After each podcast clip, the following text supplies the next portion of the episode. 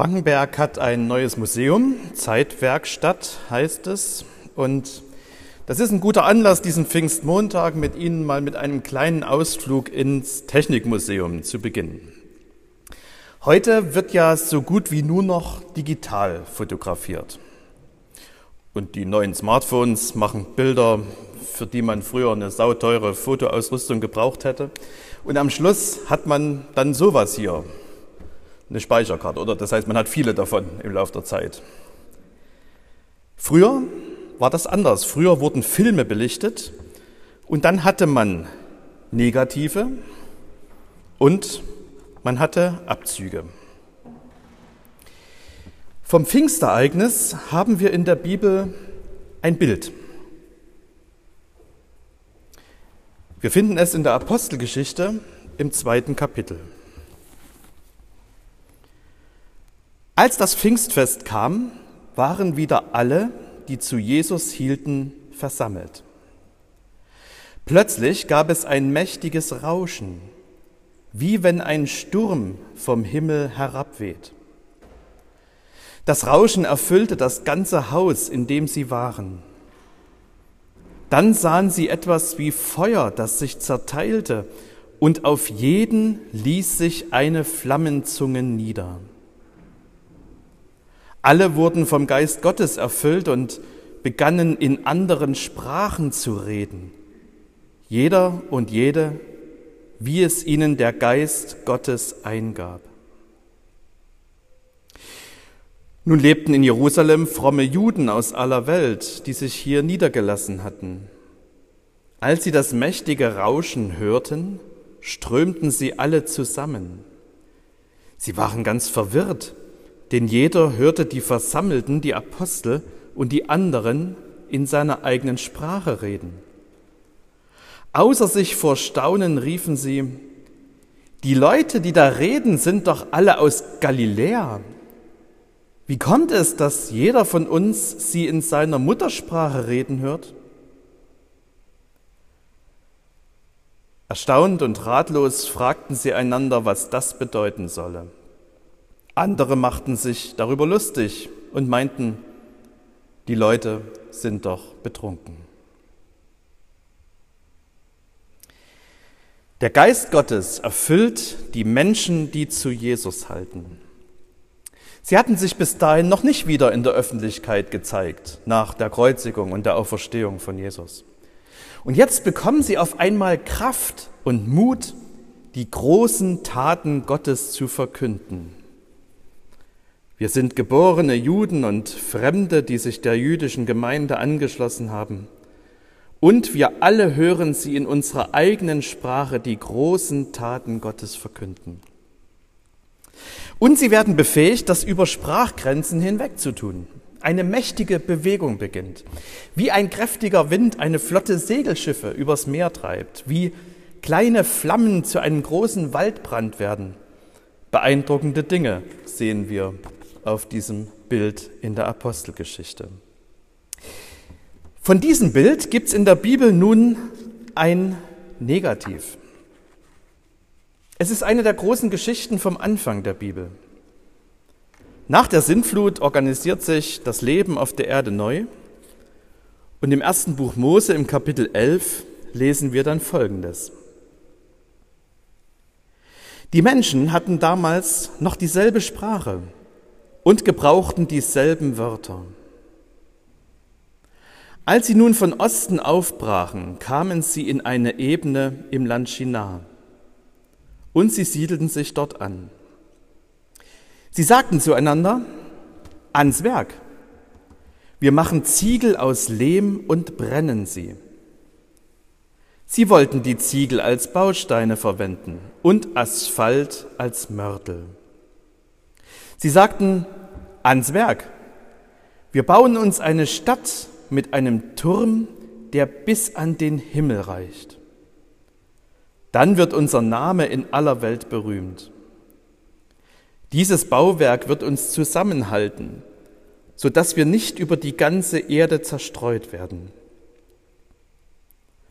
Da kam der Herr vom Himmel herab, um die Stadt und den Turm anzusehen, die sie bauten.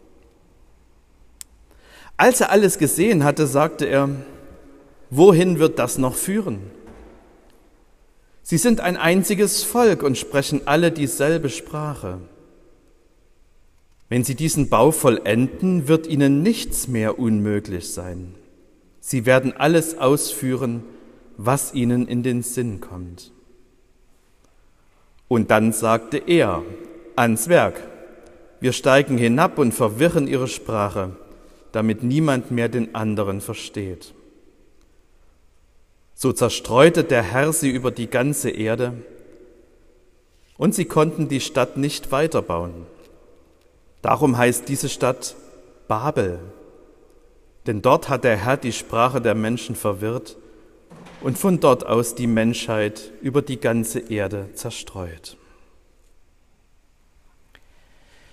Menschen planen, sich eine Stadt und einen Turm zu bauen, kultureller und technischer Fortschritt. Es werden zwei Beweggründe für diesen Plan genannt. Erstens, dann wird unser Name in aller Welt berühmt. Menschen wollen sich einen Namen machen. Eigentlich haben sie schon einen Namen. Adam, geformt aus Adama, Erde, und zurückkehren zum Staub.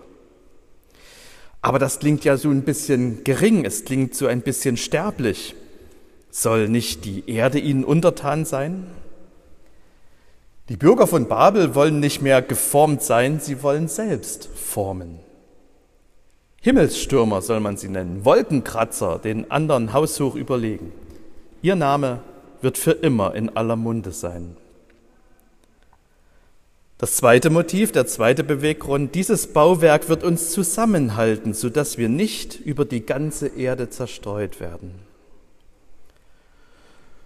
Zusammenhalten, gutes Ziel, wurde während der Pandemie immer erwähnt, wie wichtig das ist, dass wir zusammenhalten. Allerdings, der Auftrag Gottes an die Menschen lautete anders. Füllt die ganze Erde und nehmt sie in Besitz. Sich einen Namen machen, sich einen Mittelpunkt, einen Halt, ein Zentrum geben und das alles ohne Gott. Denn das ist vielleicht das Auffälligste an dieser Geschichte. Das Gespräch zwischen Gott und den Menschen findet nicht mehr statt. Die Menschen reden nur zu sich selbst, ans Werk, wir machen, ans Werk, wir bauen. Mit Gott reden sie nicht mehr. Er ist nicht mehr die Mitte ihrer Welt. Und deshalb müssen sie sich eine neue Mitte schaffen. Ich weiß nicht, ob Sie den feinen Humor bemerkt haben, mit dem diese Geschichte im Alten Testament erzählt wird. Die Menschen bauen einen Turm, der bis an den Himmel reicht. Und dann wird gesagt, Gott muss vom Himmel herabkommen, um ihn sehen zu können. Und das bedeutet nicht, dass Gott schlecht sieht, sondern das bedeutet, dass das, was wir so für Himmelsstürmerei halten, in Gottes Augen und nach Gottes Maßstab, nach sagen wir mal, überschaubar ist. Ausgrabungen haben ergeben, dass der Turm in Babel ungefähr 90 Meter hoch war. Eine gigantische Leistung für die damalige Zeit. Heute ist das höchste Gebäude der Welt fast zehnmal so hoch, 828 Meter. Aber auch dieser Wolkenkratzer kratzt wohl kaum an Gottes Ehre. Und gerade deshalb ist es so ein bisschen irritierend, wie Gott reagiert. Ist er beleidigt? Ist er neidisch?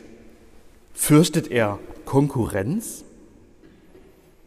Als er alles gesehen hatte, sagte er, wohin wird das noch führen? Sie sind ein einziges Volk und sprechen alle dieselbe Sprache. Wenn sie diesen Bau vollenden, wird ihnen nichts mehr unmöglich sein. Sie werden alles ausführen, was ihnen in den Sinn kommt. Gott stellt die Frage, wohin das alles führen soll. Die Geschichte hat Antworten gegeben auf diese Frage. Sie hat Höchstleistungen und unvorstellbare Abgründe hervorgebracht. Und wir fragen uns das ja auch ab und zu, wenn wir uns in der Welt umgucken, wohin das alles noch führen soll. Gott ist jedenfalls kein Spielverderber. Er schützt die Menschheit. Er schützt die Menschheit vor einer Maßlosigkeit, die ins Verderben führt. Wenn sie diesen Bau vollenden, wird ihnen nichts unmöglich sein. Sie werden alles ausführen, was ihnen in den Sinn kommt. Nichts ist unmöglich. Wäre doch schön, oder? Nein, sagt Gott, es wäre eine Grenzüberschreitung. Denn nur Gott ist nichts unmöglich. Das ist eine Erkenntnis, die Hiob am Ende seiner langen Geschichte, seiner langen leidvollen Geschichte macht. Da sagt er zu Gott, ich weiß jetzt, dass dir nichts unmöglich ist, denn alles, was du planst, führst du auch aus. Zu unserem Menschsein gehören Grenzen und die Grenze, nicht Gott sein zu wollen und nicht Gott sein zu können und nicht Gott sein zu müssen, ist, glaube ich, die wichtigste von allen. So viel ist erstmal auf dem Negativ zu erkennen. Erinnern wir uns nochmal, was wir auf dem Foto gesehen haben. Zu Pfingsten bekommen die Apostel, die erwachsenen Schüler von Jesus, seine Begleiter, den Heiligen Geist. Und was passiert? Sie erzählen öffentlich von den großen Taten Gottes. Und im Zusammenhang der Apostelgeschichte kann das nur heißen, sie erzählen von Tod und Auferstehung von Jesus. Sie sind also nicht damit beschäftigt, sich einen Namen zu machen, denn in der Geschichte haben sie keinen großen Namen. Bei der Kreuzigung haben sie sich versteckt und an die Auferstehung haben sie nicht geglaubt. Sie sind damit beschäftigt, Gottes Namen groß und bekannt zu machen. Der Evangelist Arno Backhaus hat eine Reihe Aktionen entwickelt, mit denen er versucht, im öffentlichen Raum mit Menschen ins Gespräch zu kommen. Eine davon geht so, er stellt sich irgendwo in die Fußgängerzone mit einem Schild. Auf dem Schild steht, ich bin eine Sehenswürdigkeit. Und dann wartet er einfach ab, was passiert und er erzählt manchmal in seinen Seminaren, was so passiert. Also Menschen fragen ihn, wieso sind sie eine Sehenswürdigkeit? Und dann fragt er zurück, wer ist denn eine Sehenswürdigkeit? Und dann sagen Menschen ihm, na ja, wer was geleistet hat, wer was erfunden hat, wer es zu was gebracht hat. Das ist unser Denken bis heute. Wer einen Namen haben will, wer des Sehenswürdig sein will, der muss was geleistet haben. Wie in Babel, ans Werk. Wir bauen uns eine Stadt mit einem Turm, der bis an den Himmel reicht. Dann wird unser Name in aller Welt berühmt. Der Geist Gottes zeigt uns eine andere Wirklichkeit. Gott sieht mich anders. Für ihn bin ich des Sehens würdig, so wie ich bin. Bei ihm habe ich bereits einen Namen, bei dem er mich gerufen hat. Den muss ich mir nicht selber machen, ich bin sein Geschöpf. Und wenn ich das weiß, dann muss ich nicht ständig am Turm meines Lebens und am Turm meines Glaubens und am Turm der Gemeinde bauen. Und dann sind meine beruflichen, sportlichen und religiösen Leistungen nicht dazu da, mich permanent mit anderen zu vergleichen. Und wir sehen zu Pfingsten noch was anderes. Wir sehen, dass Menschen aus verschiedenen Provinzen des römischen Reiches, die Apostel, auf einmal in ihren Sprachen verstehen, reden hören und verstehen können. Sie hören von den großen Taten Gottes in ihrer eigenen Sprache. Barrieren, Unterschiede, Grenzen werden durch den Heiligen Geist aufgehoben. Die Apostel haben sich darum nicht bemüht. Sie haben das als Gabe, als Geschenk empfangen. Das ist eine Erfahrung, die wir auch schon gemacht haben. Man kann sich noch so viel Mühe geben, es gibt keine Garantie für Verstehen. Die moderne Bibelübersetzung garantiert noch nicht, dass jemand einen Zugang zu Gottes Wort findet. Beim Glaubenskurs hören alle dieselbe Botschaft und am Ende übergibt einer sein Leben Jesus und ein anderer wendet sich achselzuckend ab. Wo Verstehen wirklich gelingt, da ist das eine Gabe, ein Geschenk.